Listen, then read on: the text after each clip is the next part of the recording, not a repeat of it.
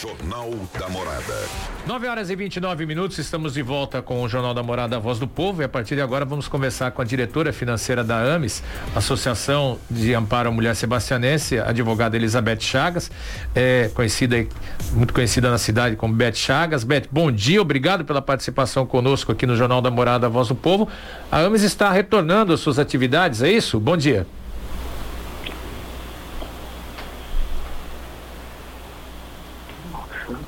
Alô? Beth Chagas, você nos ouve? É, é, é, o som está saindo, mas ela não está nos ouvindo aí. Vamos, vamos tentar restabelecer esse contato aí, ver o que que que está acontecendo.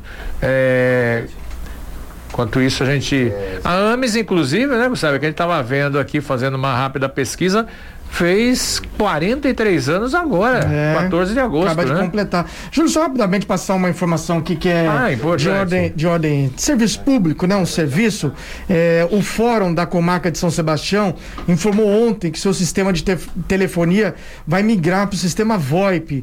Então, já a partir de amanhã, os novos números estarão disponíveis. Ainda segundo a Comarca de São Sebastião, os números de telefone em uso atualmente serão desativados até 31 de agosto. Então, aqui só para ter aqui o telefone principal, né, do, do protocolo, ele passa a ser o 2163 1851. 2163 1851. Então já a partir de quinta-feira, novos números aí disponíveis né, do Fórum de São Sebastião. A gente vai passar todas essas informações aqui para colocar também nas, nas redes sociais da Morada.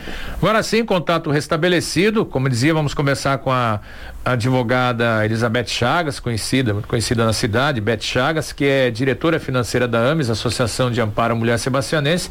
A AMES está retornando às, suas atividades. É isso mesmo, Beth? Então a AMES volta ao, ao atendimento. Bom dia.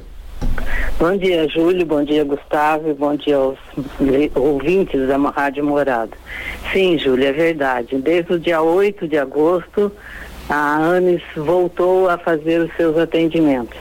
Eu queria só, antes de falar sobre isso, justificar que não está não está sendo falado essa entrevista com a nossa presidente, que é Eliane Fernandes da Silva, porque ela é bancária da Caixa Econômica e nesse horário é impossível ela se afastar do serviço.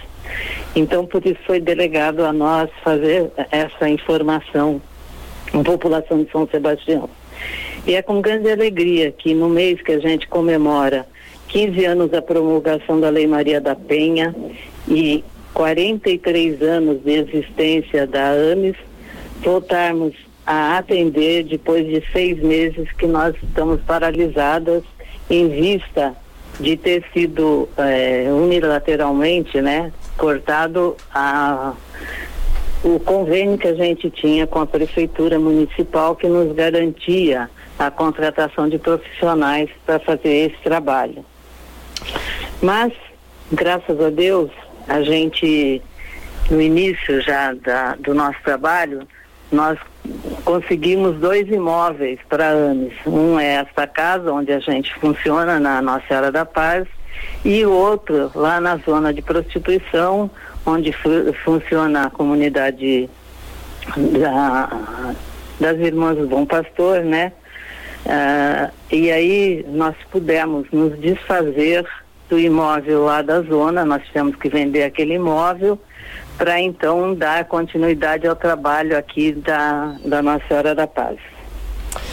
Beth, bom dia, obrigado pela sua participação conosco aqui no Jornal da Morada Voz do Povo. Até para quem, quem ainda não conhece, né, a, a AMES, Associação de Amparo à Mulher Sebastianense, que acaba de completar 43 anos, quais são aí os serviços oferecidos?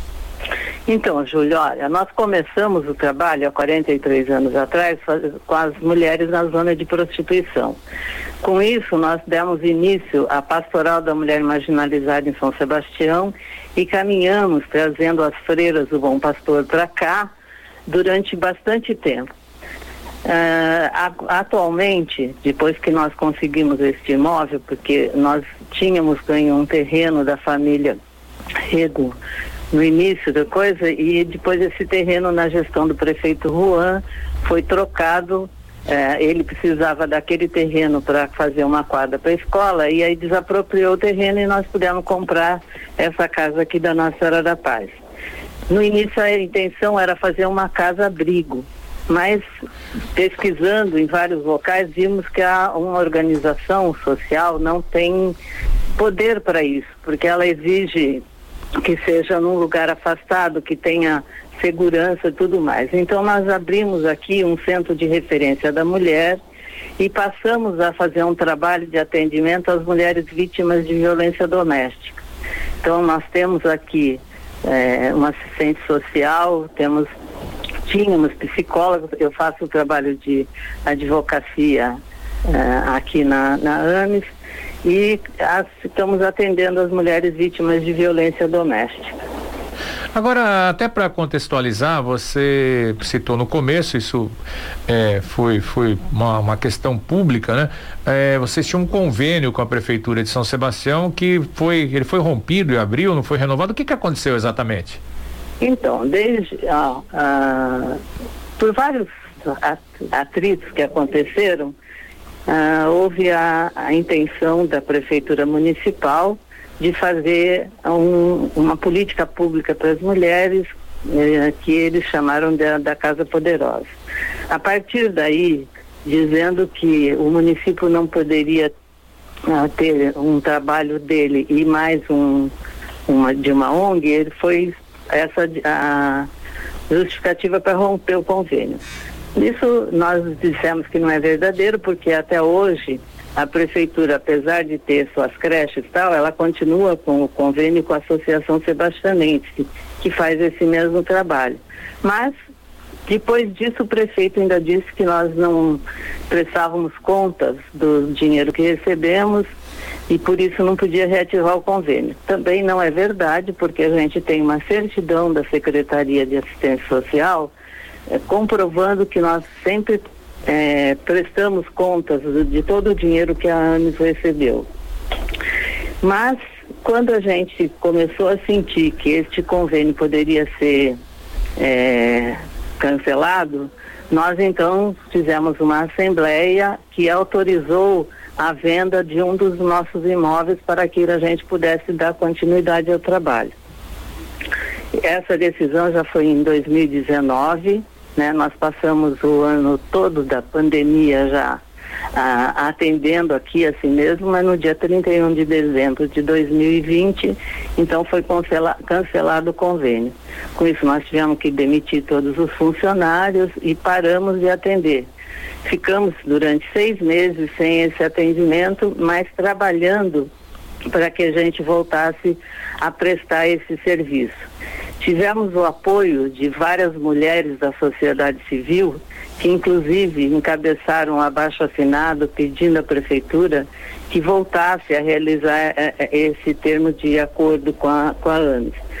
Esse, esse abaixo assinado, com mais de 600 assinaturas, foi, uh, foi entregue na prefeitura há mais de 30 dias e até hoje nós não temos nenhuma resposta da prefeitura a respeito disso. Mas mesmo assim, como nada é por acaso, nós conseguimos agora no mês de agosto vender o terreno e com esse dinheiro nós estamos é, reformando aqui a, a, a sede que estava em péssimos estados, mas já re, é, recontratamos duas funcionárias e já começamos, recomeçamos o atendimento. Hoje, quantas mulheres são atendidas? E até como a senhora é da área do, do direito, falou aí dos 15 anos da Lei Maria da Penha, é, qual que é a avaliação que dá para fazer em relação a essa lei? O que que isso é, de fato traz aí de mais segurança para as mulheres? Então, Júlio, a Lei Maria da Penha, ela é um marco histórico nessa luta. É, nós sabemos assim, não resolveu ainda todos os problemas, porque falta muita infraestrutura para que ela realmente seja eficiente, mas ela já, já dá um pouco mais de garantia para que as mulheres vítimas de violência e, consequentemente, seus filhos sejam tenham um pouco de segurança, né? Então, uh, inclusive aqui no município, com base nessa lei, a AMES já iniciou alguns anos o, o projeto Tempo de Despertar, que é aquele projeto que trabalha com os, os agressores, fazendo oito reuniões com os agressores na tentativa da gente mudar essa mentalidade machista que a gente tem na nossa sociedade. Agora, duas questões que me chamaram a atenção, uma delas provavelmente você não vai saber me responder, fugiria, fugiria da sua alçada. É, é, os recursos para manutenção dos trabalhos da AMES foram da venda do prédio onde funcionava lá o Centro Comunitário do Bom Pastor. É, eu, fico, eu me pergunto, e aí é óbvio que não é você que vai provavelmente não saberá nos dizer é, como que fica essas atividades lá do, do centro comunitário que utilizava aquele espaço lá, as irmãs do Bom Pastor, né? Essa questão acho que é, é só uma não, dúvida Júlio, que... eu, eu, eu, até posso te Sim. responder assim, porque é, a, indiretamente, né, essa ação contra a AMES acabou é, desalojando o, a fraternidade do povo da rua e a, margina, a, a, a pastoral da mulher marginalizada. Nós sentimos muito que isso viesse a acontecer, mas queremos deixar claro que não, não foi a nossa responsabilidade. Não restou para a AMES outra alternativa. Ou a gente salvava uma ação, ou a gente sucumbia às duas. Então, com muita tristeza, nós vendemos o, o terreno lá isso já foi, já tinha sido avisado para a pastoral desde 2019 essa intenção. E o que a gente está sabendo hoje é que parece que a igreja vai alugar aquele, continuar alugando aquele prédio para que aquele, aquela pastoral continue. Ah, Nós bom. ficamos surpresos porque assim é, nunca, durante esse tempo inteiro, nunca a, a, houve essa proposta para a AMES de que da, de se pagar um aluguel para daquele espaço para que a AMES pudesse funcionar aqui. Mas eu acho assim, como o trabalho lá é muito importante e como a providência divina, como disse o bispo na missa de domingo, atua, nós achamos que ele, ela está atuando tanto em benefício da AMES como em benefício do, daquele trabalho lá da, da fraternidade. Então, aí a minha outra, minha outra dúvida e preocupação, vamos dizer assim, é, vocês retomam as atividades por conta da venda do, desse, desse imóvel. É, obviamente que se não tiver receita, isso um dia vai acabar, né? Não sei há uhum. quanto tempo, tem, óbvio que vocês têm um custo, venderam lá o, o prédio, como que fica? O que, que a AMES vai fazer é, para tentar buscar recursos? É tentar retomar essa parceria com, com a prefeitura, buscar apoio da iniciativa privada, qual que é o caminho? Olha, em relação à prefeitura, nós estamos esperando, provavelmente a gente vai entrar com uma representação no Ministério Público para que o prefeito responda esse abaixo assinado da comunidade. Ah, esse, além disso, assim, com o dinheiro que a gente vendeu o terreno, nós estamos reativando, nós temos aqui em cima do nosso prédio três eh, edículas que a gente aluga para virar renda também. Iniciamos um, uma grande campanha de novos sócios, inclusive sócios contribuintes, para que a entidade tenha a sua própria renda. Estamos num processo de uh, utilidade pública estadual na com promessa de uma emenda parlamentar já encaminhada lá na Assembleia Legislativa. Então, assim, nós vamos envidar todos os esforços para que a gente tenha é, recursos financeiros para manter o, o, o, todo o nosso trabalho. Nós ainda não conseguimos é, contratar novamente as psicólogas que a gente tinha. Mas aí as, as nossas atendidas que precisarem deste trabalho, nós vamos buscar na rede municipal para que elas sejam atendidas. Tá certo. Parabenizar aí a toda a equipe da Associação de Amparo à Mulher Sebastianense que há mais de 40 anos, né, Júlio? Trabalha aí nesse, nesse auxílio às mulheres, especialmente essas que são vítimas ainda, infelizmente, de, de violência. Elizabeth Chagas, diretora financeira da AAMS, obrigado pela sua participação conosco aqui no Jornal da Morada Voz do Povo. E só acrescentar, para no encerramento, quem quiser ajudar, se tornar sócio, o que, que deve fazer, quem, onde deve procurar, para quem não sabe onde fica a AMS, qual, qual é o caminho? Então, nós temos é, aqui na associação, na, na nossa área da paz, fichas para as pessoas que quiserem contribuir.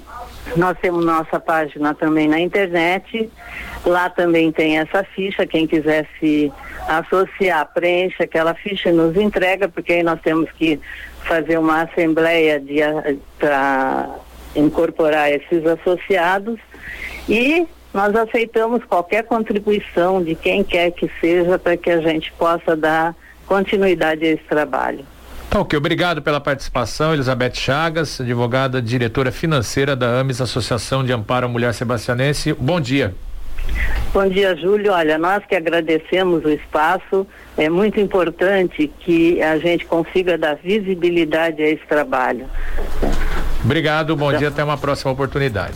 Bom dia. Tá, então a AMES retornando aí as suas atividades, sem o convênio com a prefeitura, né, que não foi renovado. Até enfim. Vamos questionar, Sim. né, a assessoria de, de imprensa aí da, da prefeitura para saber qual foi a, o motivo, de fato, o que que aconteceu o motivo, que não segundo a, a, que existe um outro serviço outro oferecido, serviço né? oferecido pelo pela, Mas agora tem pela prefeitura. Tem um novo requerimento com abaixo assinado, né, mais de 600 pessoas. Saber se vai ter um novo diálogo, uma nova De repente uma pode ter alguma coisa parcial, né? Ah, ceder a psicóloga que eles estão sem, chegar no meio termo, né? O profissional, né? É, os profissionais, ah, de dois psicólogos, então nós vamos ceder aí, enfim. Porque né? é uma, queira ou não queira, né, Júlia, é, é uma entidade que atua mais de 40 Sim. anos na, na, cidade, né? É, não é essas entidades aventureiras que surgem do nada e do nada desaparecem. Por falar nisso, até antes de ir intervalo, a gente não teve tempo de registrar, a gente falou das irmãs do Bom Pastor, essa coisa toda.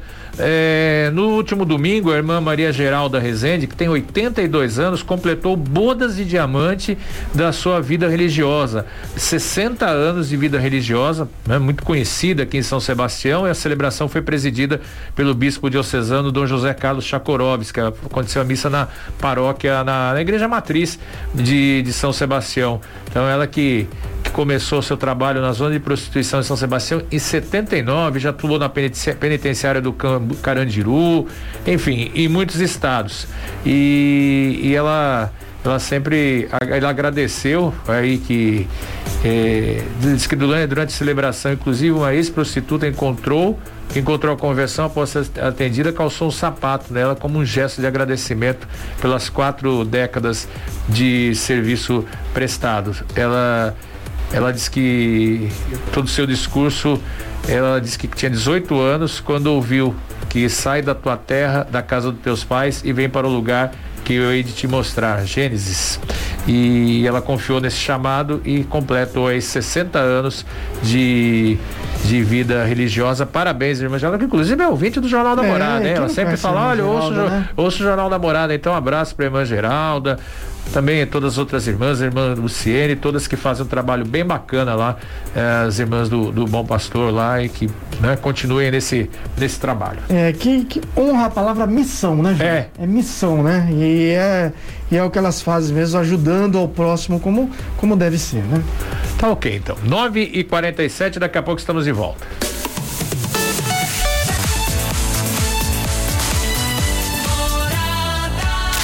Jornal da Morada. 951 de volta com o Jornal da Morada, Voz do Povo e hoje tem audiência pública em Caraguatatuba.